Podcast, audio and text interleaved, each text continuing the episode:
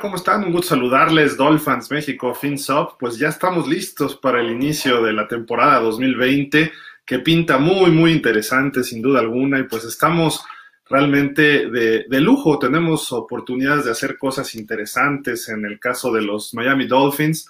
Eh, pues yo quiero saludarlos, espero que todo el mundo esté bien con esto de, del coronavirus, si nos alejamos un poquitito, ha habido mucho trabajo afortunadamente en lo que se refiere a pausa de los dos minutos, como han ustedes eh, podido ver, hemos compartido casi todos los videos que hemos hecho, estamos creciendo y también los Dolphins, los Dolphins hemos tenido cosas interesantes, eh, pues ya tenemos un nuevo logo que por aquí lo pueden ver, está padrísimo, un saludo a, a Rodrigo Ruiz, quien se aventó este super logo, que la verdad mis respetos para para él. Y pues bueno, vamos a platicar un poquito previo a la temporada. Nada más déjenme eh, conectar aquí algunas cositas para estar listos. Espero que todo el mundo esté bien de salud. Espero que eh, se esten cuidando porque todavía esto no, no, termina. La cuestión está, está fea, ¿no? La verdad, por, por muchos aspectos.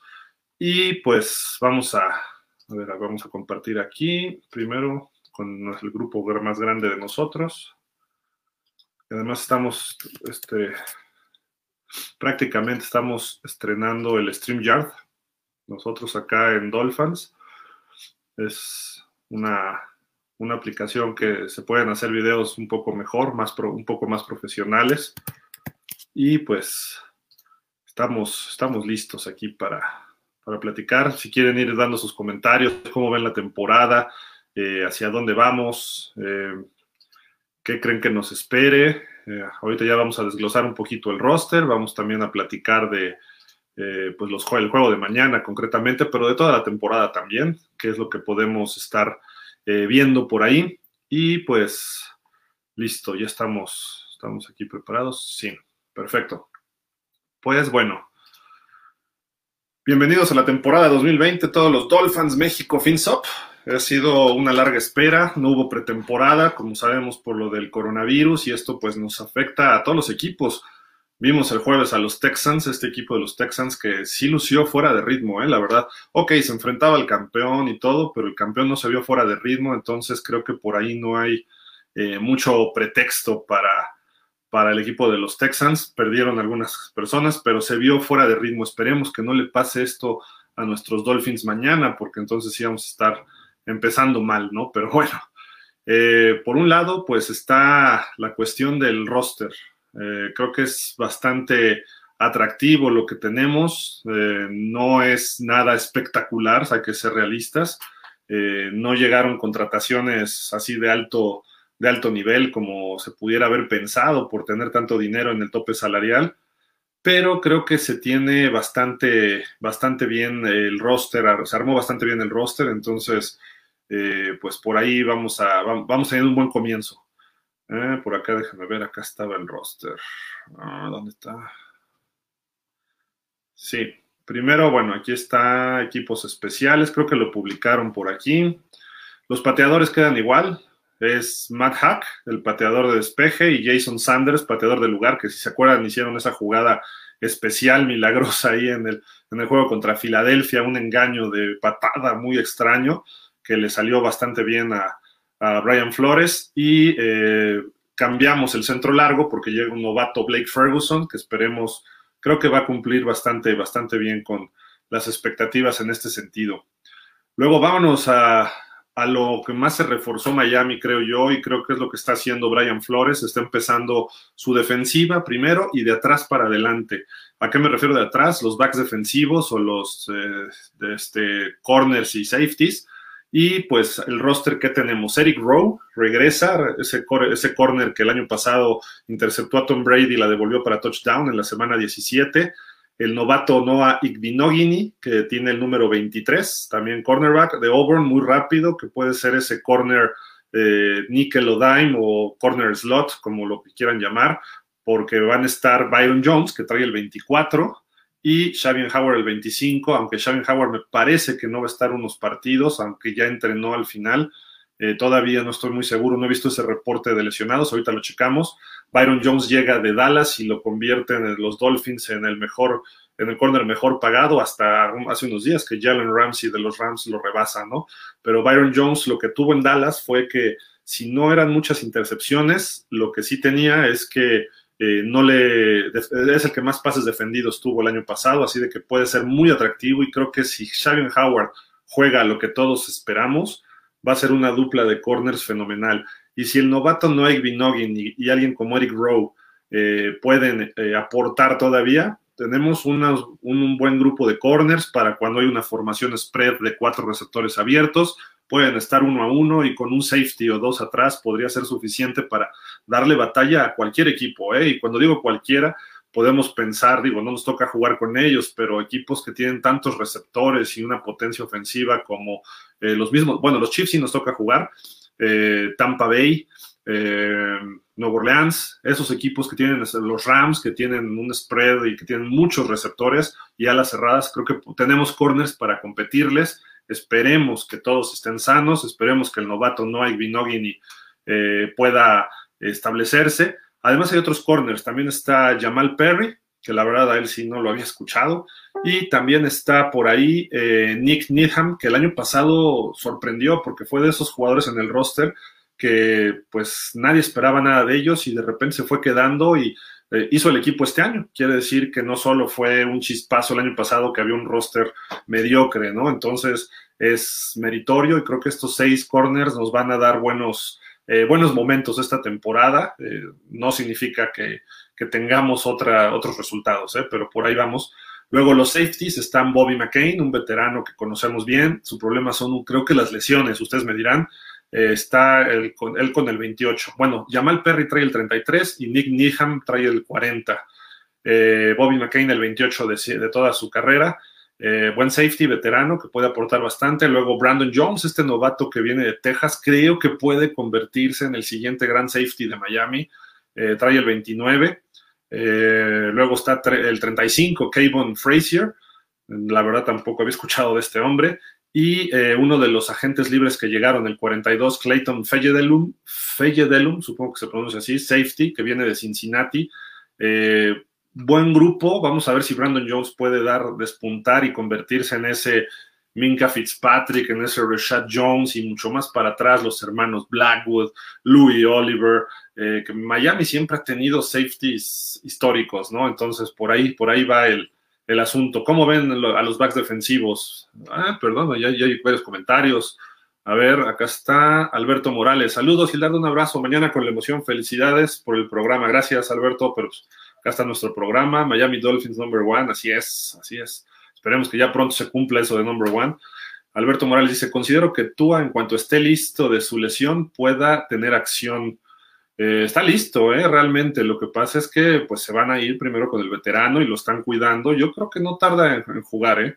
Flores definitivo armó una mejor defensa en comparación de la pasada temporada. Bueno, sí, la pasada temporada estuvo espantosa la defensa. No tanto la defensa, pero sí estuvo muy, muy feo todo el año pasado.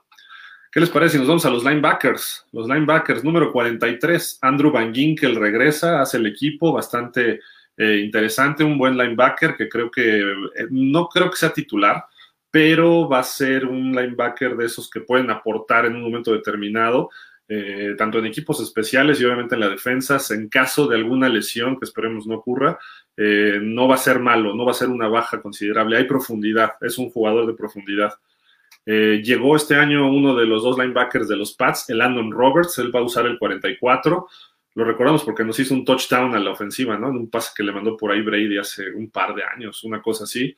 Pero Roberts es eficiente y es bastante bueno, creo que puede, puede aportar también a este grupo.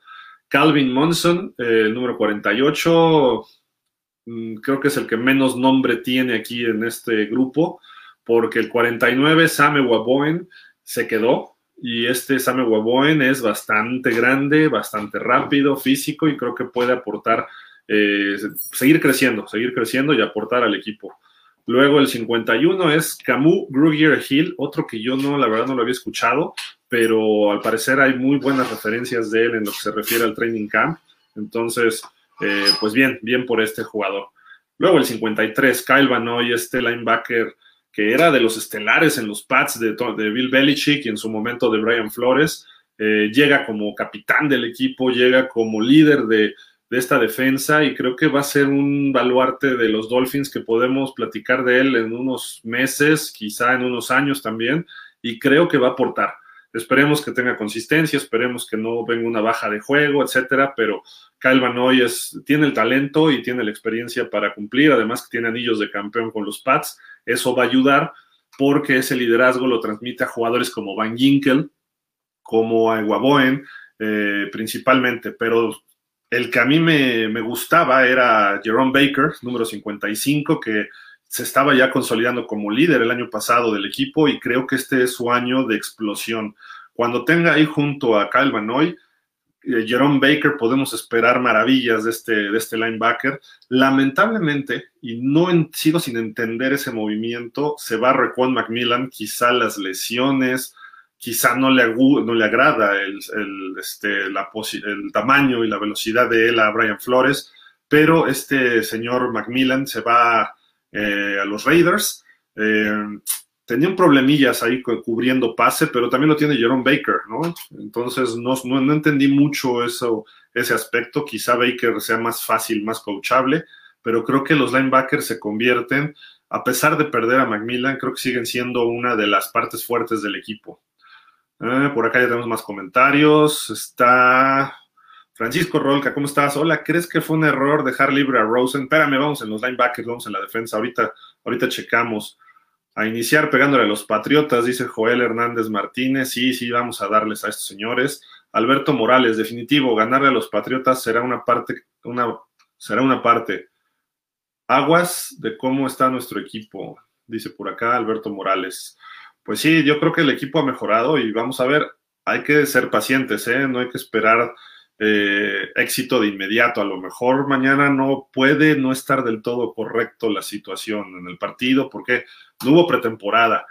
El roster es prácticamente totalmente nuevo, o sea, estaba por ahí muy, ya estamos viendo nada más de safeties y corners y linebackers y pues realmente repiten solo Jerome Baker en los linebackers y Sabian Howard. Quizá Eric Rowe, pero Eric Rowe se va a ir a la banca por Byron Jones y quizá este, McCain. Entonces, de siete, ocho jugadores estamos hablando eh, que nada más repiten dos o tres. Entonces, eso estamos hablando más de dos sectores. En la ofensiva podemos tener una línea ofensiva que nada más repita uno, que afortunadamente el año pasado fue un asco. Los corredores son nuevos, eh, receptores no iban a ser nuevos, pero el coronavirus, algunos dijeron no gracias, y dos principales que ahorita platicaremos y cambia, ¿no? Entonces, va a ser un roster muy, muy nuevo y creo que eso puede tardar un poquito en que la química empiece a acomodarse. Vamos a los frontales de la línea defensiva. El 56, Davon Gotcha, este hombre que ya lleva varios años y que es, es enorme, es un buen tackle defensivo, creo que él puede seguir, eh, esperemos que este sea su año de, brinco, ¿no? De que ya salga y que demuestre que realmente tiene ese talento. Creo que hizo buena mancuerna con Christian Wilkins el año pasado. Eh, ojalá y se puedan mantener. El novato Jason Strowbridge eh, a la defensiva, el, no ala. Vamos a primero con los tackles. Luego el otro tackle era, me sorprende también Zach Sealer, número 92. Él no, este, no lo tenía en la mira, pero por ahí apareció. Quizás sea obviamente un jugador de profundidad en la banca porque pues hay tres, es el cuarto tackle, yo creo, de los, de los cuatro que hay, creo que es el cuarto en, el, en la profundidad del roster, porque tenemos a Christian Wilkins con el número 94, que fue la primera selección el año pasado, tuvo fue el que más tacleadas tuvo de, de todos los tackles novatos, eh, se ha demostrado como líder, creo que va, va creciendo y tiene bastante, bastante para poder eh, eh, desarrollarse y seguir, seguir siendo ese centro de la, de la línea defensiva con el apoyo que le llegue a dar el 98, que es Raquan Davis, otro novato, creo que podemos frenar el ataque terrestre, algo que nos hizo daño el año pasado. Y con el cuerpo de linebackers y la defensiva yo la veo bien armada, ustedes me dirán, pero creo que hasta podemos dar varias sorpresas con la defensiva nada más. Eh, se, se armó bastante bien. Podemos frenar el ataque terrestre, podemos cubrir pases con los profundos y el problema va a seguir siendo, a pesar de todo, creo que va a seguir siendo ponerle presión al, coreback rival. Jason Strowbridge, este novato número 58, se queda en el equipo. Eh, vamos a ver, es novato, hay que, hay que analizarlo y darle tiempo. Llegó de Buffalo Shaq Lawson, el número 90 va a jugar él. aquel número 90 de, ¿cómo se llamaba? Marco Coleman, ¿se acuerdan de este, de este gran ala defensiva precisamente que llegó con Brian Cox? No me acuerdo si fue en el 90 o el 91, que hicieron una muy buena mancuerna en esa defensa, todavía obviamente de Don Shula. Eh, Shaq Lawson, vamos a ver si funciona, porque en Buffalo había buena defensa y tampoco fue tan dominante, no, no era titular, a veces alternaba con otros jugadores. Esperemos que acá como veterano, que veterano de cuatro temporadas, una cosa así, eh, pueda dar, despuntar acá con los, con los Dolphins. También llegó de Kansas, Emmanuel Ogba, el número 91. Bueno, el número 91 hemos tenido muy buenos también, Jeff Cross, Lorenzo Bromel, eh, recientemente Cameron Wake, ¿no? Entonces, son números así como que llaman la atención, ¿no? Pero bueno, eh, por tradición, por hasta por cábalas. Emmanuel Ogba, una ala defensiva que aprendió de los Chiefs, que los Chiefs no eran una gran defensiva. Ojo, hay que señalarlo, pero él hizo un buen trabajo. Son del estilo Shaq Lawson y Ogba, como que son de esos jugadores que tienen tiempo, pero les falta un poquito todavía y que aquí con Brian Flores pueden, pueden dar ese brinco me da la impresión por el tipo de jugadores que traemos ya las defensivas que Miami va a jugar más con la 4-3, cuatro frontales, tres linebackers. Pero también cuando uno analiza los linebackers, tenemos linebackers para dar y regalar. Entonces, a lo mejor va a ser un híbrido ahí medio extraño, ¿no? Entonces, esos son las alas defensivas. Y como son poquitos, yo creo que se va a jugar más bien con la, con la 3-4 por cantidad en el roster. Entonces, tres linieros, un tackle defensivo, como era tackle nariz, y dos alas defensivas que en otros este, formaciones le llaman este, tackles defensivos, ¿no? Pero va, a ser muy extraño qué, van a hacer, porque sí creo que son tres, tres alas defensivas nada más en el roster que creo que quedan cortos, aunque algún tackle defensivo como Raquan Davis se puede adaptar a lo que sería la defensiva, entonces a lo mejor por ahí surge alguien. Por eso creo que vamos a usar 3-4, pero bueno, ahí está la defensiva. Díganme ustedes qué opinan de esta gran, gran defensa. Eh, a mí se me hace que es un buen equipo se me hace que podemos estar, híjole, no, obviamente al principio de la temporada todo mundo cree que su equipo va a estar bien, pero yo creo que esta defensiva puede estar dentro del top 10. No sé si de arranque de temporada, pero va a empezar a encontrar su momento y va a llegar ese preciso instante donde los, veamos funcionar bien como una maquinita. Cuando encuentren la química, creo que ahí va, va a estar bien este equipo. Y pues vámonos al ataque. ¿Qué les parece? Primero la línea ofensiva, ¿no? Donde comienza todo, los gordos, como les dicen, ¿no? Eh, pues hay muchos, muchos cambios, gracias a Dios, la verdad, porque el año pasado no dimos pena, eh, sino lo que seguía. Cuando tus corredores promedian uno punto y cacho de yardas por acarreo o dos, en, en el mejor de los casos, y tu coreback, un coreback viejito de 38, 40 años, no sé qué edad tenga el señor Fitzpatrick, es tu líder corredor, pues algo anda muy, pero muy mal por parte de la línea ofensiva, ¿no? Entonces vámonos a empezar con el centro. El centro llega otro jugador de los Pats, Ted Carras, que es el número 67, para que lo estén checando. Va a ser titular, es un líder de este, de este grupo.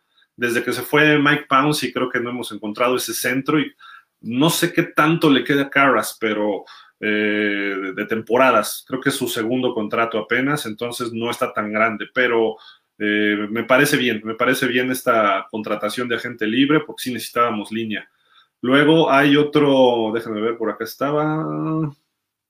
Es el único centro en, la, en el roster, o sea, de forma su, su, su, posición natural. Pero había uno que puede ser Gar Centro, ahorita les digo quién era. Ah, me parece que es Ah, caray, lo perdí. Michael Dieter quizá pueda ser ese, ese guardia centro, el número 63, que estará en su segundo año. Él ya la libró, digamos, entonces libró este corte, quiere decir que es de la gente que le está gustando concretamente a, Brian Flores y quizá hasta el coach, eh, eh coach, el coordinador ofensivo Chan Gailey, que eso también es interesante para analizar ahorita que acabemos con los jugadores.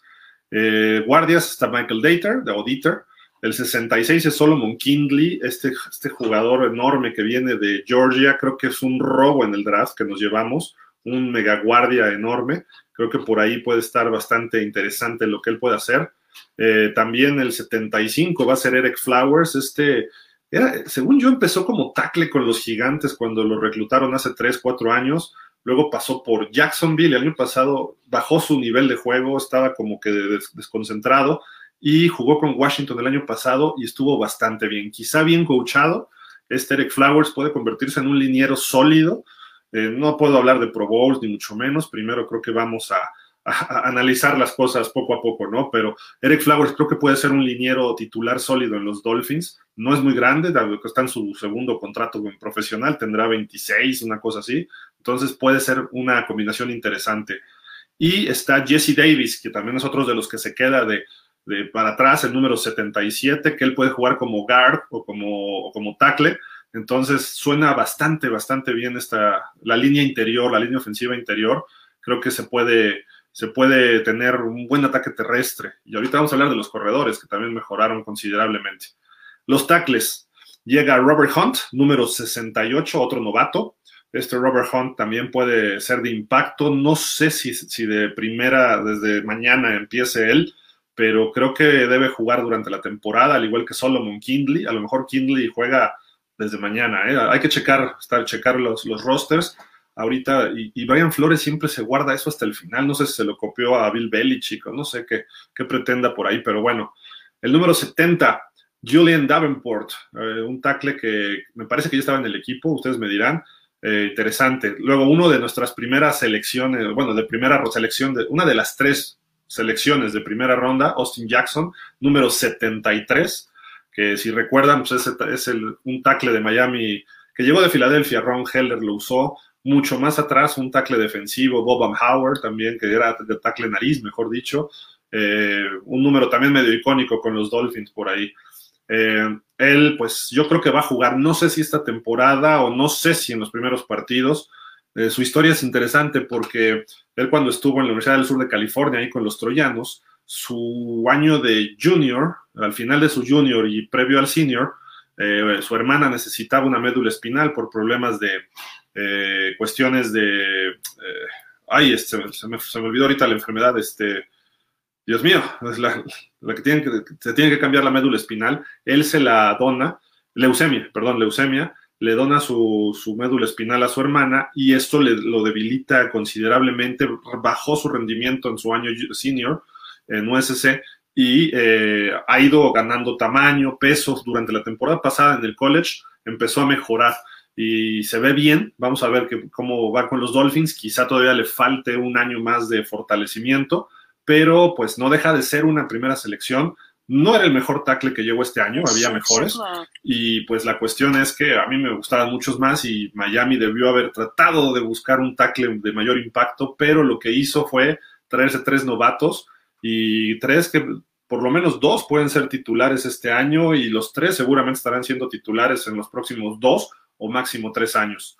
Eh, vamos en Austin Jackson, que ojalá y sea titular de inmediato, ¿no? Pero bueno, ya dijimos que Jesse Davis, el 77, puede ser tackle, de hecho jugó como tackle el año pasado, y llega otro veterano, el 78, Adam Pankey, eh, él ha jugado con los Packers y lo ha hecho bastante bien. Creo que esta línea, si la comparamos con el año pasado, el año pasado, si le ponemos de calificación un 3, esta línea por lo menos está en un 7 y medio, y eso va a ver cómo empieza su química, probablemente pueda dar brincos más altos todo de la mano de Ted Carras y quizá del de, eh, señor Eric Flowers. Entre ellos creo que pueden jalar a los chavos porque todos están muy jóvenes.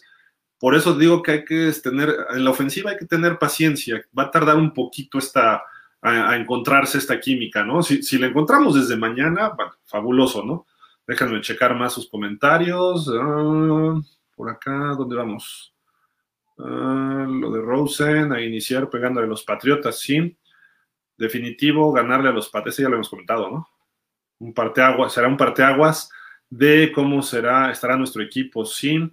Francisco Rolca nos dice, siento que lo único que faltó es quedarse con Taco, Taco Charlton.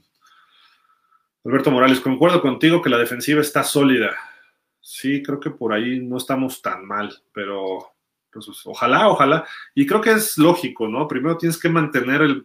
El año pasado digo, los primeros juegos sí fueron unas palizas espantosas, pero eh, después empezaron a ajustar en la defensa y yo creo que Patrick Graham no me gustó de coordinador defensivo y creo que yo creo que Brian Flores empezó a meter mano ahí, porque Flores sí sabe. Entonces, si este año la defensa empieza a acomodarse, creo que vamos a estar en los juegos y vamos a estar peleando todos los juegos, aunque sea Kansas, ¿eh? que nos toca un partido con Kansas, aunque sea San Francisco, aunque sea Seattle.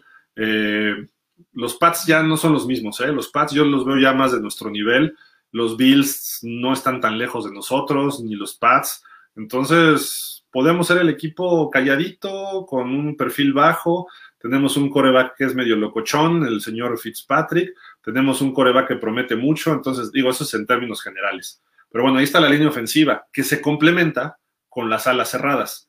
El 80, Adam Shaheen, este ala cerrada que la verdad también no sé de dónde salió, este sí no, no supe, y el 83 del año pasado, no sé dónde quedó, y ahorita me acuerdo del nombre, que es sobrino, que es nieto, perdón, del golfista Jack Nicklaus, el famoso Golden Bear, yo creo que Miami lo cortó porque no, no, no lo encontré ni siquiera en el training camp. Luego el 81 es Durham Smith, que llegó con Gesicki hace dos, un par de años, me parece, fue ya.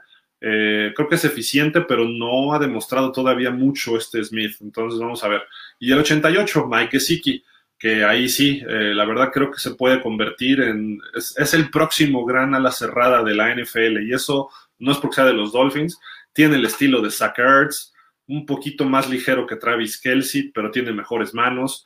No lo quiero comparar con Gronkowski, porque Gronkowski era un estilo un poco distinto de ala cerrada, pero puede ser pues el famoso Aaron Hernández, creo que eh, por ahí puede ser Mike Gesicki, quien jugaba básquet igual que Aaron Hernández, muy alto. Eh, me gusta como Zach Ertz, Zach, Ertz lo siento más ligero, eso sí, el de Filadelfia. Eh, estaba este otro muchacho, ay Dios mío, se me olvidó ahorita el nombre. Ah, pero bueno, Eric Brown, perdón, de que se fue de Indianápolis a Pittsburgh, creo que por ahí también es de ese estilo de, de, ala cerrada Mike Gesicki, que esperemos este año ya de ese jalón. Creo que se está convirtiendo en un líder y pues la cuestión es que eh, lo vimos en el juego de la semana 17 contra los Pats, ese touchdown. Eh, se está echando el equipo al hombro Gesicki. El cuerpo de receptores era una fortaleza fortaleza, pero el coronavirus permitió, bueno, no, pero sí permitió, de hecho, eh, que varios eh, jugadores tomaran la opción de no presentarse en la temporada, recibir, híjole, creo que fueron 300 mil dólares o 150 mil, no recuerdo, y eh, regresar el año que entra con sus respectivos equipos. eso nos limitó con principalmente Albert Wilson, creo yo que fue el que más nos, nos afecta, que era como nuestro receptor slot ideal, porque tenemos dos torres de receptores, él era como el slot, el chiquito que estaba moviéndose, además usaba el, usa el 15 como eh, su momento Davon Best, ¿se acuerdan de él? Que era uno de los grandes slots, lo aprovechó bastante bien ahí sí Chad Henney y el coordinador este Mike Sherman en las épocas de, no es cierto, perdón, no el coordinador Mike Sherman, Sherman llegó con Philbin, eh, Tony Sparano en esas épocas. Eh, lo usaron bastante bien y era muy eficiente como buen slot y hacía muchos primeros y diez, pero bueno, eso fue más para atrás. Eh, Albert Wilson pues opta por salirse esta temporada para cuidarse del coronavirus y pues muy respetable, ¿no? Lo que decide. El número 11, Devante Parker, el año pasado tuvo su temporada de, eh, ya llegué a la NFL, ¿no? Tardó como cinco años, o ya ni me acuerdo cuántos, ¿no? Pero ya llegué al NFL y qué bueno, bienvenido. Y tuvo su temporada de mil yardas, hizo buena mancuerna con Fitzpatrick. Eh, le ayudó un poco que llegó un novato eh, el año pasado, no, no este, seleccionado en el draft, que fue Preston Williams, que usa el 18. Eh, el problema es que Preston Williams le rompieron la rodilla y ya no pudo terminar la temporada, porque Preston Williams estaba teniendo una temporada al estilo de Parker. Y estos dos son muy parecidos. Entonces, podemos tener los bombazos, los pases largos, las trayectorias largas con ellos dos, y eso hubiera facilitado a Albert Wilson en las trayectorias cortas. Eh, el problema es que, pues, no está Wilson, pero se queda el chiquitín, eh, Jaquim Grant, quien fue compañero de universidad de Patrick Mahomes ahí en Texas, Texas Tech.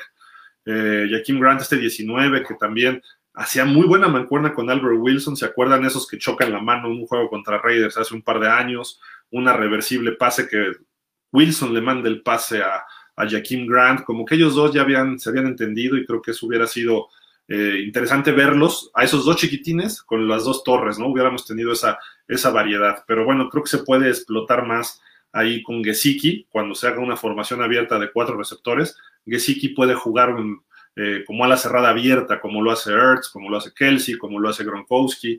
Entonces, por ahí puede, tenemos buenos cuatro receptores titulares, incluyendo la cerrada.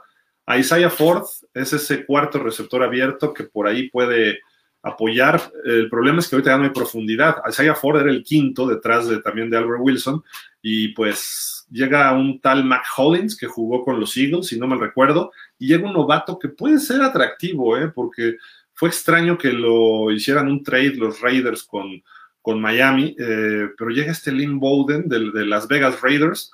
Vamos a ver, a lo mejor esos novatos son luego los que también eh, surgen como grandes, grandes figuras. Entonces, tanto Hollins como Bowden obviamente van a ser eh, de apoyo. Hollins trae el 86. Eh, Bowden ya vi por ahí su número, pero no me acuerdo cuál es. Ahorita les, les digo. no veo mal el cuerpo de receptores, pero estábamos mejor antes de, del coronavirus, ¿no? Entonces, ni modo. eso sí nos afectó. ¿Dónde estamos? Acá está. A ver, ahí hay un saludos. Aarón Rendón, ¿cómo estás? hola, saludos. Mañana le ganamos a los Patriotas. Esperemos que sí. Edgar Barrera, mañana sí le ganamos a los Patriotas y de paso le bajamos la soberbia a Belichick. Yo creo que hay posibilidades, ¿eh? ahorita lo, platicamos. Alberto Morales, ¿qué opinas de que Flores enfrenta a Belichick? En, cuanto a estrategias, Flores sabe cómo piensan y juegan los Patriotas. Siento que más que Belichick de Flores. ¿Tú qué opinas? Sí, pero el problema es que los Pats este año no, no tiene nada que ver con los Pats ni siquiera del, año pasado. Son un equipo, así como Miami, los Pats también son un equipo totalmente nuevo. Para empezar, no está el señor Brady. Eh, tampoco está, ni, bueno, los, los, jugadores que le robamos nosotros, los jugadores que le robaron los Lions y los jugadores que les robó el COVID. Entre ellos está Don Taha Tower, que es el linebacker, siempre nos ha causado problemas. Y bueno, toda la liga es una estrella Hightower. Eh, sí tienen a los McCourty, y tienen a Stephon Gilmore en la defensa, pero les robamos el Landon Roberts, por ahí les robó un linebacker también los Leones. Eh, la línea ofensiva, nada que ver, ¿eh? La línea ofensiva ha perdido su poder. Entonces, yo creo, sigue Edelman, eh, Nakil este jugador que fue novato el año pasado, en su segunda temporada. Eh, a la cerrada, quién sabe quién traiga Belichick. Digo, más o menos habría que analizar el roster, pero me refiero que es alguien sin nombre. Eh, y párenle de contar, los corredores son los mismos, James White y Sonny Michel. Eh, creo que van a intentar correr el balón, mucha opción con Cam Newton, que es el coreback. Eh, ya lo anunciaron que va a ser el coreback titular, entonces yo creo que van a tratar de jugar mucho la play action, perdón, la, la ROP, este, ¿cómo es? RPO, perdón, run pass option o corrida pase opción. Eh, lo hace bien Cam Newton, vamos a ver en qué condiciones físicas está se ve bien, ha trabajado muy fuerte, pero eh, durante todo este tiempo y llega a los, a los Patriots y los Patriots le dan la titularidad. ¿Por qué? Porque es superior a cualquier otro coreback. Hay que recordar que fue un MVP de la NFL en el 2015. Eh, precisamente Mike Shula era su coordinador ofensivo en los Panthers, que llegaron al Super Bowl, y pues le, le supo explotar. Entonces, el chiste de Cam Newton es, uno, que no se salga del sistema, que no tenga que echarse el equipo al hombro con el brazo, sino que vaya el partido parejo, dominándose más o menos ahí los Pats con, el otro equipo, y le va a dar buenas posibilidades a los Pats. Yo no los veo mal. McDaniels, su, su coordinador es medio X para mí, creo que es más mérito de lo que estuvo a Tom Brady, de lo que él es buen coordinador y se va a ver este año, aunque Cam Newton no es un mal jugador, es un estilo muy distinto pero no creo que tampoco cambien mucho los Pats en el sentido de su juego aéreo, porque con Edelman son pases de 5 yardas y no más. La ventaja que tienen ahora con Cam Newton sobre Brady es que Newton gana tiempo por sus piernas. No sé qué tan lesionado esté, pero con sus piernas y esto puede hacer más jugadas, lo que pues, obviamente Brady se cerraba tantito la defensiva por aire, o sea, las trayectorias estaban bien cubiertos sus receptores y la captura era inminente. Ahora con Cam Newton hay que seguirle peleando, porque Cam Newton, aparte que está grande y fuerte, se escapa y es muy rápido. Entonces hay que pensarle bien, ¿no? Entonces, sí, yo creo que Belichick no conoce tanto a Flores, aunque Flores ya demostró algo el año pasado, pero no tanto porque era un equipo muy distinto. Eh, Y, Belich, y Flores sí conoce a Belichick, pero no creo que quizá pueda entender jugadas, quizá pueda entender sistemas y formas, pero repito, el equipo en sí de los Pats es muy, muy distinto. Entonces, todo lo que sabía de los Pats, Brian Flores, no, no es muy usual, no, no, le va a servir mucho, no lo va a poder usar mucho este año. Y bueno, seguimos rápido con el roster, vámonos a los corredores, los corredores que... Eh, ahí está, esto, discúlpenme, los corredores, bueno, aquí está. Tenemos un grupo muy interesante. Eh, vamos a empezar por los dos que llegaron, no precisamente por orden de números. El número 20, Matt Rida, este corredor de San Francisco, él llegó en el draft, me parece. Eh, San Francisco, él era parte de un ataque de tres corredores, no nada más de dos. Raheem Mostert, que al final de la temporada y en playoff él se vio fenomenal y Tevin Coleman, un corredor ligerito que venía de Atlanta, no sé si se acuerdan, que también jugó el Super Bowl con los Falcons cuando perdieron con los Pats. Muy bueno Coleman, muy bueno. Bueno, Monster no, Monster siempre ha estado muy detrás y el año pasado fue su, su presentación ante el mundo, ¿no? Y más en los playoffs. Entonces, este, por ahí va este, este asunto. Luego eh, está obviamente eh, el señor Jordan Howard, que viene de Filadelfia, este señor Howard que, pues, sin duda alguna, eh, tuvo buenos años en Chicago, en Filadelfia no pudo tanto, y vamos a ver, esta combinación de corredores me gusta. Y les voy a pedir una disculpa, pero tengo que contestar una llamada. Ahorita les, les seguimos, pero aquí seguimos, estamos con los corredores y me llama mucho la atención de lo que está pasando con, con el ataque de los corredores, porque creo que va a ser una cabeza de un monstruo de dos cabezas ese ataque terrestre.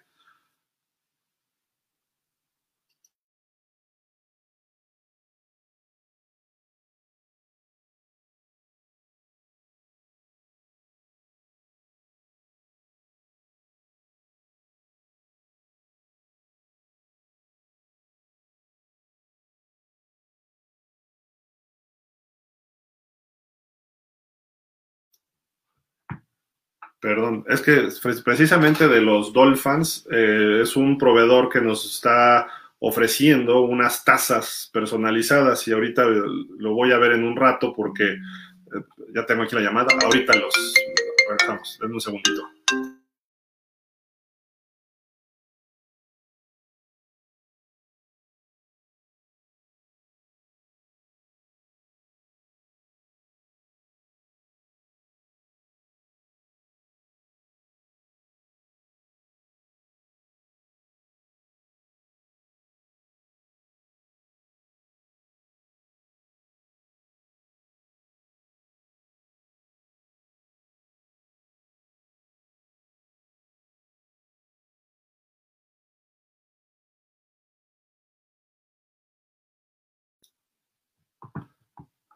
Ya está, estamos aquí de regreso. Bueno, ya ahorita voy a ver esta persona y les enseño, les tomo una foto y les digo que la suban ahí a la, a la página para que ustedes vean la foto, porque va, va, a traer una especie de tarjeta coleccionable con la foto de uno, va a traer el logo del Dolphins México y eh, va a traer ahí algunos dibujos, me parece que del estadio, no sé, ahorita la voy a ver al rato. Eh, lo que yo vi, el diseño original está muy padre. Es más, creo que por aquí tendría una foto, pero ahorita si le encuentro la foto se las paso. Eh, estábamos hablando de los corredores. Pues esos son los dos que creo que van a servir como de bastión de este ataque, que me parece bastante interesante. Eh, Chandler Cox, que es corredor, siento que lo veo más como fullback, igual que Patrick Laird. Eh, el 20 va a ser Brida, el 34 va a traer Howard, el 27 Chandler Cox y el 34, el 32, perdón, Patrick Laird, que ya estaba el año pasado. Y el 37, Miles Gaskin. Hay que recordar que los Dolphins eh, tradearon, si se puede decir, eh, mandaron a los Jets a Kalen Balash, quien lo había reclutado eh, Adam Gaze. Yo creo que dijo, yo quiero a este jugador. Entonces este, hicieron un trade por él. Algo le habrá visto. Creo que no era malo Kalen Balash, pero no sé, a lo mejor como no era gente de Flores y de, del equipo este actual de los Dolphins, entonces pues lo soltaron. Y el otro corredor receptor coreback multiusos se llama Malcolm Perry. Esta séptima selección, bueno, eh, selección de séptima ronda eh, que viene de Navy, número 10. Hay que estar pendientes de este chavo porque va a ser como ese Milusos que puede hacer jugadas que le encantan a Brian Flores, que vimos el año pasado, cascareras, eh, puede sacar jugadas dobles reversibles, lo puede poner de coreback, lo puede, a lo mejor en una de esas entran tú y él y hacen una jugada cascarera, eh, a lo mejor mismo Fitzpatrick le, da el balón y luego él manda un pase, puede ser corredor, puede ser receptor slot, en fin, va a estar interesante. Cuando vean al 10 en el campo, algo extraño va, a ocurrir, porque conocemos a, Brian Flores y con Sean Gailey de coordinador ofensivo van a saber explotar por ahí esa, esa cuestión. Y llegamos a la posición de quarterback, ¿no? La, posición que yo creí que nos íbamos a ir con los tres quarterbacks que teníamos. A mí sí me dolió mucho que cortaran a Josh Rosen, por ahí nos preguntaban. Eh, ¿Por qué? Porque Fitzpatrick nos dura este año. Esa es la realidad. Y Tua puede durar un juego o puede durar 10 temporadas, no lo sabemos. Tua es muy frágil. Eh, Josh Rosen se me hace muy injusto lo que le ha pasado a él en su carrera, primero con Arizona y ahora con Miami. Eh, y, el problema es que George Rosen firma con Tampa. Va a aprender de Tom Brady y de Blaine Gabbert, que Gabbert no es una maravilla, pero ha tenido sus momentos en la NFL y son veteranos. Y George Rosen aprendiendo ahí, y George Rosen con lo que sabe y con lo que inteligencia que tiene, este chavo puede ser el quarterback del futuro ahí con los Bucks y le va a ir bien porque ese equipo está armado. Entonces, aguas, aguas con Josh Rosen, que, yo lo hubiera mantenido siempre detrás de Tua. Eh, tampoco lo traes una primera ronda para hacer un quarterback reserva, pero por lo menos hubiera medido un año o dos y no costaba nada, ¿no? O sea, nos salía bien barato eh, tenerlo. Fitzpatrick fue anunciado como el quarterback titular para mañana, lo, que, lo cual suena lógico para cuidar a Tua, no hubo pretemporada, no lo hemos visto en competencia. Entonces yo creo que Tua por ahí, pues no sé si ya leyeron mi columna en, en este, pausa de los dos minutos, ahorita les pongo el link aquí mismo, porque eh, yo creo que va a abrir en el partido contra eh, los Chargers. Es el juego que yo estoy viendo como posible eh, debut de Tua. Es como la semana 6, 7, donde creo que pueda jugar es en casa eh, porque ahorita no lo puedes aventar con los Pats ni con los Bills. Luego por ahí viene una, una cuestión de con partido contra Seattle, me parece, que es durísimo, y luego contra San Francisco. Entonces, imagínense ahí echarlo a los Lobos, salvo que sea necesario, pero eh, no, no lo veo tan, tan, este, tan factible que, él pueda ser titular muy pronto.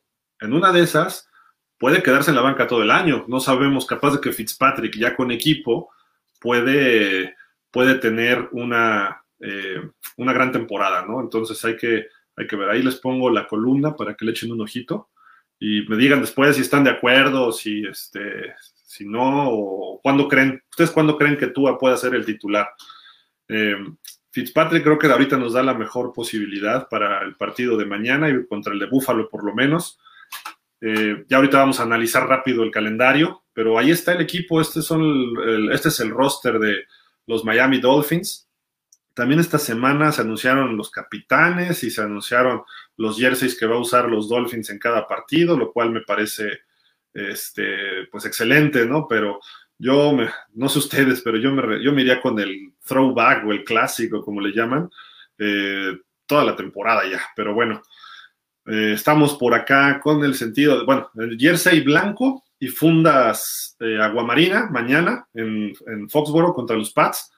Después repetimos ese uniforme contra los Niners en, Santa Clara, California, el 11 de octubre, contra los Broncos el 18 de octubre también, el semana 6, semana 9 en Arizona, el 8 de noviembre, semana 12 en los Jets, allá el 29 de noviembre en MetLife. En Las Vegas vamos a estrenar estadio ahí, bueno, ya va a estar más que estrenado, pero nosotros vamos a jugar en ese estadio en Las Vegas, 26-27 de diciembre ante los Raiders y el último de la temporada en Buffalo, también vamos a jugar con las fundas eh, bueno, verde aguamarina y jersey blanco con el uniforme actual. Luego todo de blanco con ese mismo uniforme actual contra Buffalo en la semana 2, en Jacksonville en la semana 3, contra Seattle en la semana 4 y contra los Rams en la semana 8. Eh, tres en casa y uno de visitante en Jacksonville. Todo de blanco con el casco y logo todo actual. Luego de jersey aguamarina o aguamarina, y fundas blancas, como el que se usa normalmente en los partidos nocturnos, que, es costumbre para los Dolphins, normalmente cuando, sobre todo cuando es en casa, semana 10 contra los Jets en Miami y semana 13 contra los Bengals, también en Miami, el 6 de diciembre. El 25 de octubre, semana 7, que ese es el juego que yo veo donde pudiera, pudiera eh, debutar el señor Tua Tagovailoa, o Tongo como le dicen, o que dicen que se pronuncia realmente, eh, todo de blanco, como el uniforme retro o el throwback, ¿no? que es como lo maneja el equipo. Luego el throwback de jersey agua marina, funda blanca y el casco con el logo viejo. Semana 14 en casa contra los Chiefs y semana 15 en casa el 20 de diciembre contra los Pats. Este uniforme nos ha traído muy buena suerte eh, y nos, nos avientan contra los últimos dos campeones. Creo que está está atractivo esto. Si, creemos en cábalas, nos puede ayudar en algo. Estaría bien pegarle a los Chiefs, no tanto a los Pats. Los Pats ya año los debemos barrer. Y ahí está cómo van a estar los uniformes. Rapidísimo nos vamos ahora sí ya al calendario y un análisis muy, muy breve para ya resolver, porque sabemos que es sábado y todos ustedes están eh, pues en casita y ya preparándonos para la temporada mañana. Juego 1, Nueva Inglaterra. Yo creo que se puede ganar, pero va a ser difícil, a pesar de que no está Brady, porque es allá, no hay público, eso es un factor que puede beneficiar a cualquier visitante, pero eh, Cam Newton, pues es Cam Newton y creo que va a salir a darlo todo para ganarse al público, o bueno, a los fans de los Pats y ganarse a sus compañeros de equipo, ¿no? O sea, no nada más es ganar el partido, sino él tiene que demostrar que puede hacer algo, no lo mismo que Brady, pero que puede ser ese coreback. O sea, tienen que ganarse la confianza de los demás. Semana 2 en casa contra los Bills. Ahí sí creo que Miami puede dar la sorpresa. Y más porque primero nos vamos a medir contra el equipo de los Pats. Ustedes vayan describiendo también qué, opinan de cómo queda Miami, qué, partidos ganan. Eh, yo creo que Miami puede ganar. El año pasado los dos juegos con los Bills estuvieron cerrados. Los Bills mejoraron, tienen dos, tres jugadores estelares, pero eh, Miami mejoró considerablemente. Si el año pasado, con un roster muy, pero muy mediocre, sin talento, le, dimos batalla a los dos partidos, creo que el de casa lo tiene que ganar Miami sí o sí. Entonces, ahí iríamos, siendo, vamos a ser un poco fríos, 1-1, suponiendo que perdamos mañana con los Pats y se le gana a los Bills. Luego vamos a Jacksonville, que Jacksonville, digo, siempre ha sido nuestro coco, no le hemos podido ganar bien, pero eh, la cuestión es que Jacksonville se desbarató. Yo creo que Miami este sí lo debe ganar. Luego, semana 4 nos toca contra Seattle en casa. Seattle es un muy buen equipo, muy buen equipo. Entonces, la, la, cuestión, la ventaja es que viene Seattle desde una esquina y tiene que visitar a Miami. Entonces, eso no le va muy bien a Seattle. Normalmente le cuesta mucho, mucho trabajo ganar en, en Miami. Entonces, creo que ahí se puede dar una sorpresita pero siendo realistas, Seattle es mucha pieza, es un equipo que puede ir al Super Bowl. Entonces ahí vamos a tener nuestra primera medida real de cómo estamos y hasta dónde vamos a poder competir. Buffalo no está todavía para Super Bowl. Eh, obviamente eh, los Jaguars, pues no, están para bajar a la ONEFA, una cosa así. Y los Pats no son los mismos Pats de antes. Entonces, este es el primer, la primera prueba de fuego que creo que se puede ganar, ¿eh? pero está cerrado. Luego vamos a San Francisco, el campeón de la conferencia nacional. Ese partido, digo, si se juega bien y todo, creo que se puede competir, pero la realidad es que sí hay diferencias todavía este año. El año que entra yo creo que sí podríamos estar en otro nivel con los Niners. Pero también repito, si ya le pudimos pegar a Seattle, no estaría, o, o si no pelear, jugarle el tú por tú, no estaría descabellado también jugarle el tú por tú a los, a los Niners allá en su casa. Semana 5, semana 5 tendríamos que visitar a los Broncos, un equipo que va creciendo, un equipo muy del estilo de nosotros, aunque lleva uno, uno o dos años adelante. Creo que va a ser un buen partido y se puede ganar, ¿eh? Se puede ganar. Hay que ver también los Broncos cómo empiezan a, jugar, ¿no? Sobre todo Drew Locke, este coreback que muestra buenas, eh, buenas señales de una, una buena carrera eh, Philip Lindsay, Melvin Gordon, los receptores Cortland Sutland, este, eh, en fin, creo que por ahí puede haber algo también atractivo para el equipo de los, de los Broncos y es un buen partido, pero es difícil por jugar allá. Esperemos que no haya público porque el público sí ayuda mucho a los Broncos y eso ahí nos pondría en más o menos en igualdad de circunstancias, pero Miami tiene con qué pegarle, ¿eh? o sea, no estamos lejos. Y el caso es que Fitzpatrick, pues es de repente una muy buena y luego dos muy malas, entonces esperemos que, que pueda funcionar. Semana 7, yo creo que por ahí, ah, eh, de hecho, varios están diciendo lo mismo. Tua puede ser el titular en este partido, eh, porque en algún momento de los, los tres difíciles de Seattle, San Francisco y Denver, a lo mejor el partido, pensando siendo negativos a lo mejor o pesimistas, el partido va muy abultado en contra de Miami, puede entrar tú a jugar un rato, entonces empieza a foguearse poco a poco y puede ser el titular en este juego en casa contra los Chargers, que aunque los Chargers no es un mal equipo, el año pasado se les peleó, pero este año debemos ganar a los Chargers en casa con Tua o con Fitzpatrick o con quien sea, ¿no? O sea, ese, ese juego debe ganarse. Luego se viaja a Los Ángeles, perdón, se recibe, se recibe a los Rams, son los dos equipos de los, de Los Ángeles. Hay que ver a los Rams porque pues ya no son los mismos Rams del Super Bowl de hace dos años, pero no dejan de tener playmakers. Entonces hay que, y tienen el mejor tackle defensivo de la liga. Ah, vamos a ver cómo está funcionando la línea ofensiva. Si la línea ofensiva ya está en ritmo, creo que se le puede competir y hasta ganar a los Rams porque es en casa. Eh, y ponerle mucha presión a Jared Goff porque hemos visto que a Jared Goff le eche a chi.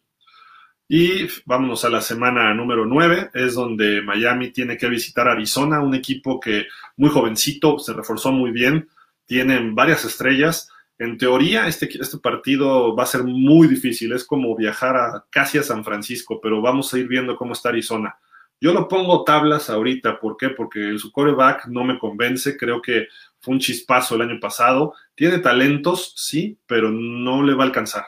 Y sería interesante ver a Kyler Murray contra Tua en este partido, que creo que Miami, o sea, en realidad Miami puede ganar casi todos sus partidos, pero este creo que sí lo puede ganar. Pues de esos de visitante que puede ganar.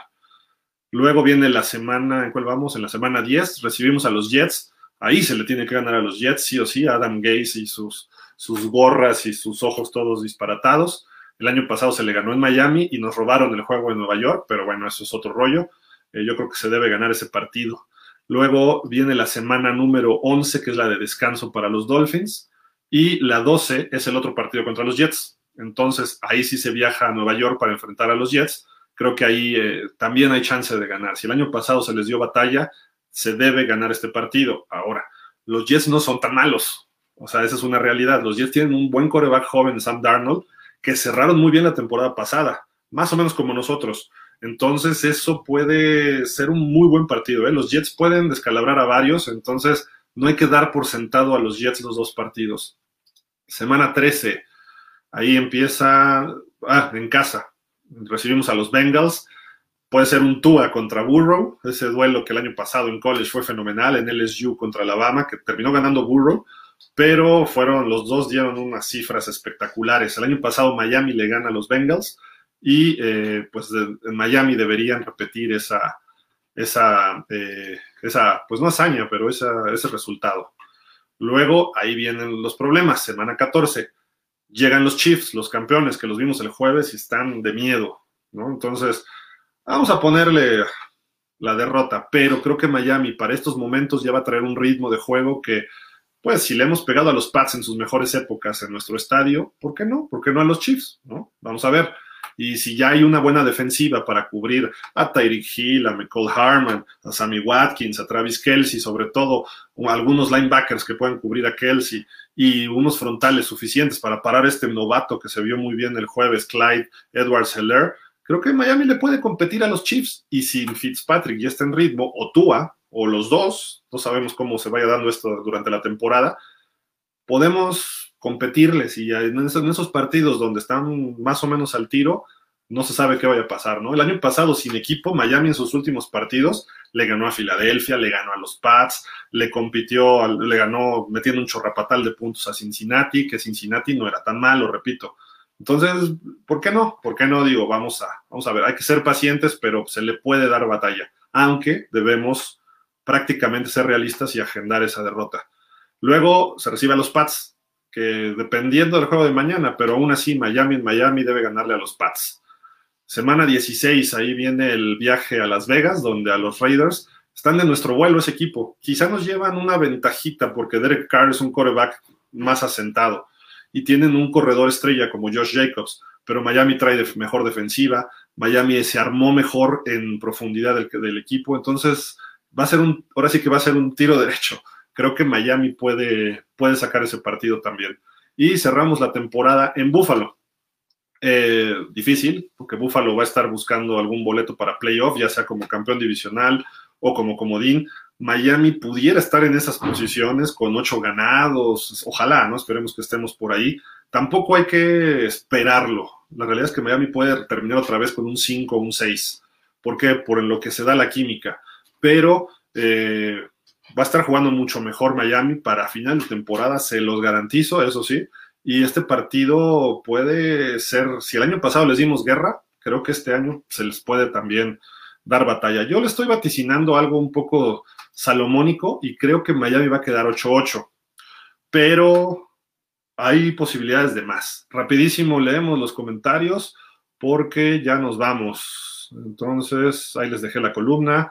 Acá está un comentario, Guillermo Choset. Hola Gil, saludos de Chihuahua, ¿cómo estás? ¿Crees que a Malcolm Perry lo, lo, pongan como un tercer quarterback? Yo creo que sí, ¿eh? En caso de una lesión grave, supe que también jugó esa posición. Sí, de hecho creo que era, era quarterback originalmente en Navy. Entonces yo creo que sí. Ahora, no descartemos que si ocurriera que Fitzpatrick lo lesionan entre Tua, a lo mejor puedan llamar de waivers otra vez de regreso a Rosen. Pasa seguido con corebacks jovencitos, entonces a lo mejor se le llama a los bucaneros y oye, pues suéltame este cuate, ¿no? Vamos a ver. José Francisco Carmona, buenas tardes. También tengo entendido que puede jugar Lynn Bowden, que hace de todo, ¿ok? Va a estar muy interesante la ofensiva este año. Sí, yo creo que va a mejorar considerablemente con respecto al año anterior. Kuro Asakura. Eh, yo pienso que Miami tendrá un 9-7 en la temporada. Es factible, ¿eh? Es factible. Yo le pongo 8-8 para no verme tan, tan optimista de, 10 o hasta... o sea, Miami puede llegar hasta 11 siendo realistas. La NFL ya está muy pareja. Pero le pongo 8-8 para ser mesurado nada más. Pero el 9-7 suena, suena bien, ¿eh? Suena, suena bastante interesante. Y se puede meter a playoff con 9-7. Arturo Cervantes dice lo mismo, 9-7. Si ganamos uno de los dos partidos contra los Bills, de 10-6, yo sí creo que con un wild card extra podemos entrar al playoff y quedamos en segundo lugar de la división. Saludos a todos. Muy factible, pero no hay que ilusionarnos. O sea, esa es la cuestión. Miami no está hecho para competir este año, está hecho para competir a partir del año que entra. Y hay mucha lana, pero bueno, vamos a ver otro comentario. Alberto Morales, mi pronóstico 10-6 y quedando como cabeza de conferencia. ¡Oh! De conferencia. Ah, de división, ¿no? Debe ser Miami, Buffalo, New England y New York. Sí, Ulises Vargas. Vamos a extrañar a Rosen. ¿Cuál es tu peor pronóstico para Miami? Híjole, no me pongas en esas, porque sí, este. Eh, el peor pronóstico. Kuro Asakura, el 9-7 es mesurado, estamos en el proceso todavía. Sí, creo, eh, que es muy válido el 9-7, ¿eh? Y sí nos puede alcanzar para playoff, como dicen, porque ya hay siete boletos para playoff a partir de esta temporada. Este, sí, yo creo que sí lo vamos a extrañar en algún momento, si no en esta temporada en la que sigue. ¿No? En algún momento va a caer Tua, porque Tua, al menos que lo vuelvan un, un este, tractor, ¿no? Pero Tua, pues, si los golpes de college no los aguantaba, no va a aguantar la NFL, entonces necesitamos por ahí ajustar. Pero bueno, punto y aparte de eso, la otra pregunta era, ¿cuál es mi peor pronóstico? Yo creo que Miami, si muy mal le va, el año pasado fueron 5-11, ¿no? Si no me recuerdo. Yo creo que 6-10 sería un mal pronóstico o sea, el bajo, o sea, es el, sótano, digamos, de una temporada. Y en realidad puede ocurrir, es lo que quiero decirles, porque a lo mejor los primeros juegos de la temporada empieza muy mal Miami. ¿Por qué? Porque no hubo pretemporada. Muchos jugadores nuevos en lo que se integran. Entonces, vamos a poner un escenario muy, muy negativo. Miami puede iniciar 0-4. O sea, una cosa así asquerosa. Que híjole, a lo mejor a Jacksonville se le debe ganar, pero vamos a ponerle 1-3. Empezar 1-3 para el equipo que tenemos va a ser muy difícil ir remontando.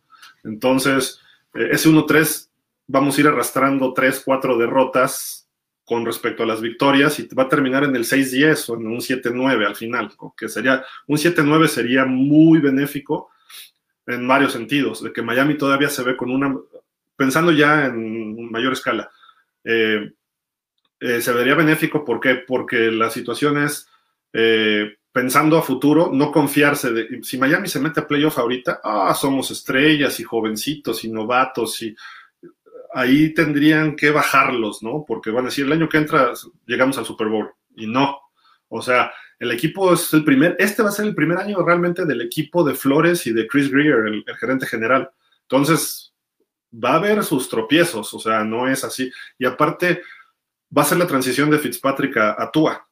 Entonces, esa transición puede costar partidos. ¿Por qué? Porque Tua puede costar partidos, a pesar de que sea un tipo, o sea, yo, yo hubiera preferido otro tipo coreback, ¿no? Pero tiene mucho talento, sí, tiene mucho talento Tua y va a ser un coreback, eh, es un coreback con mucho talento y puede ser un coreback que gane partidos y que se vuelva espectacular, por supuesto.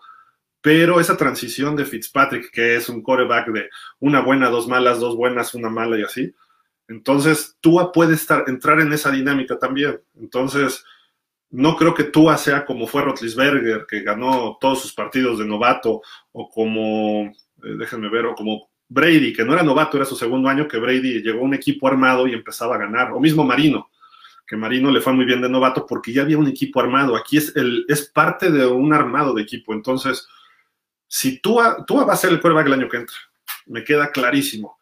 Este año no sé en qué momento va a jugar. Yo creo que la semana que les dije siete con los Chargers, pero esa transición puede costar partidos. A lo mejor Fitzpatrick, y ojalá así sea, Fitzpatrick empieza a tener como una temporada que tuvo fenomenal con los, con los Jets, donde tenía a Brandon Marshall, donde tenía a Decker, este Eric Decker, tenía otro receptor que no me acuerdo el nombre y un ala cerrada muy bueno, y iban para playoff los Jets y se quedaron en la orillita.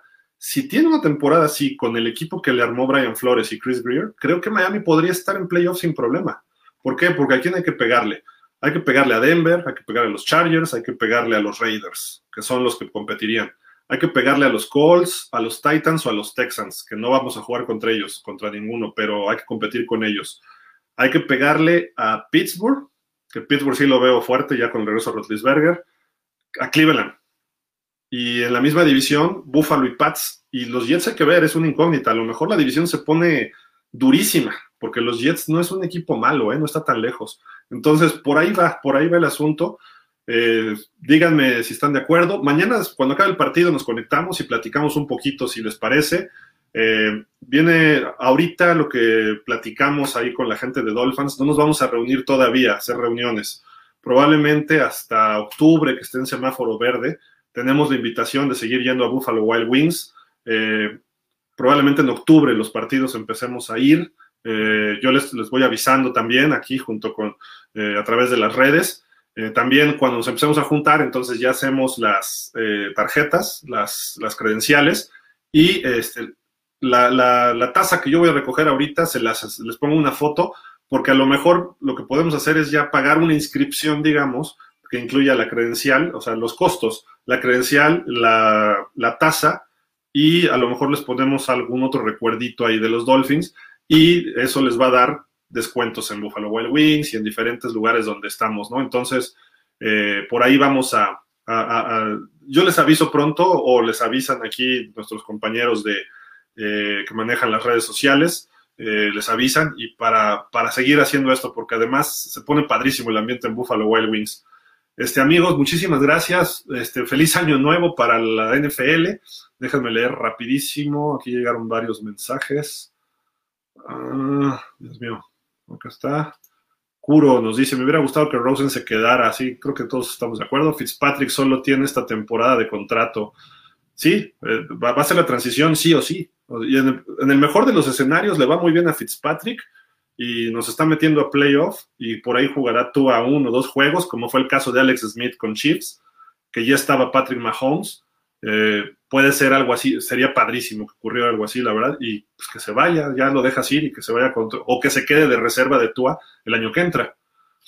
Luego hubiéramos tenido un gran suplente en Rosen, de acuerdo. Acá es más difícil para los Pats esta primera jornada. Sí, los Pats están acostumbrados, están más acostumbrados a ciertas cosas, les va a costar más trabajo, porque nosotros sí estamos acostumbrados al cambio, ¿no? En eso estoy, estoy de acuerdo. Eh, está desmantelado y les pesará más no tener pretemporada. ¿De acuerdo? ¿De acuerdo? Marco Casillas, ¿cómo estás? Saludos, Ulises Vargas, yardas por tierra, ¿cómo le va a Miami? Siempre nos duele esa parte. Mejor que el año pasado nos va a ir, seguro. Tenemos corredores de más nombre, tenemos mejores linieros ofensivos, por lo menos tres yardas por acarreo sí vamos a generar este año. Y eso sería malo, pero por lo menos sí las vamos a generar. Yo espero que le vaya pésimo a los Texans para tener un buen pick de draft. Ah, claro, por lo de Kenny Stills y Laramie Tonsil, ¿no? Estaría bien, estaría bien. Eh, trajeron a Brida y Howard y se quedaron eh, Laird y Gaskin, sí. Sí, sí, sí. Amigos, pues de verdad, muchísimas gracias. Este, un saludo. Nos vemos mañana acabando el partido un rato, por lo menos ahí platicamos, a ver cómo nos fue. Eh, les deseo, la verdad, que estén sanos, este, todas sus familias y estén bien. Cuídense, no hay que confiarnos. Eh, digo, la verdad, las autoridades nos han dicho unas cosas y pues hemos visto otras. Entonces, por favor, cuídense mucho. Estamos en contacto y les pongo la foto al rato de la taza que, ahorita voy a ir a recoger. Ya me están esperando, pero ahí voy. Y este, les mando un, abrazo y mañana, fins up, all the way. O sea, vamos con todo ahí para esta temporada. Prefiero una división competitiva, que nos dice rápido entró uno, y así se puede mejorar más. Sí, de acuerdo, ¿eh? De acuerdo. Saludos a todos, mañana ganamos igual, igual Arturo. Gaskin sigue siendo mi gallo, Kuro Sakura. Es bueno, ¿eh? Es bueno. A mí me gustaba más que el embalaje, ¿eh? la verdad, pero bueno. En fin, los dejo, los dejo. Basta que es un aguacerazo. Ojalá le den más chance. Sí. Yo creo que van a alternar, van a correr en, en equipo. Pero bueno, cuídense. Un abrazo y fins up. Hasta la próxima.